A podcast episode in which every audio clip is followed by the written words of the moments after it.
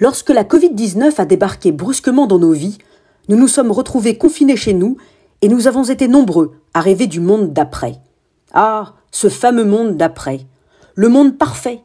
Le monde où l'on reprend contact avec la nature, où l'on recommence à prendre soin les uns des autres, où l'on recommence à avoir du temps pour cuisiner, pour lire, pour parler avec les gens que l'on aime. Un monde où nous projetions tous nos vœux, toutes nos bonnes résolutions, à l'échelle individuelle et à l'échelle collective. On proclamait, la main sur le cœur, que nous avions compris. Compris toutes les leçons que le virus était venu nous apporter. Compris combien il est ridicule de se comporter en commissaire au plan de nos vies, puisque nos vies sont par nature imprévisibles. Compris qu'il n'y a rien de plus sacré que la santé et la vie.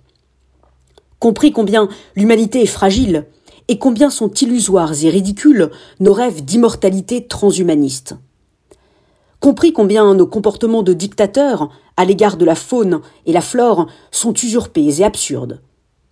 Compris combien il est important d'écouter la réponse de l'autre lorsqu'on lui demande machinalement comment il va. Nous proclamions que nous avions tout compris et nous avons passé les mois de confinement à gloser sur le monde d'après, sans prendre conscience qu'il y a une seule chose que nous n'avions pas comprise. Une chose pourtant essentielle. C'est d'abord ma vie que je dois changer avant d'oser vouloir changer le monde. Pas de monde plus durable s'il n'y a pas une vie plus durable. Pas de monde plus solidaire s'il n'y a pas une vie plus solidaire.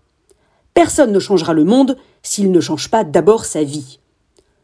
Le monde d'après, c'était forcément la responsabilité des autres, des élus, des chefs d'entreprise, des institutions européennes ou de mes voisins. Aujourd'hui, nous entrons dans le monde d'après qui n'a pas pu tenir ses promesses puisque nous ne les avons pas tenus non plus. Et nous sommes si déçus par le monde d'après, par cet avenir qui n'est pas venu comme nous le voulions, que certains d'entre nous se réfugient dans le passé.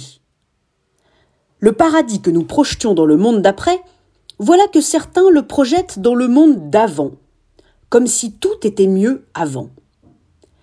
Il est temps de reprendre le goût de l'avenir. Le paradis ne vient pas par génération spontanée, alors mettons-nous au travail.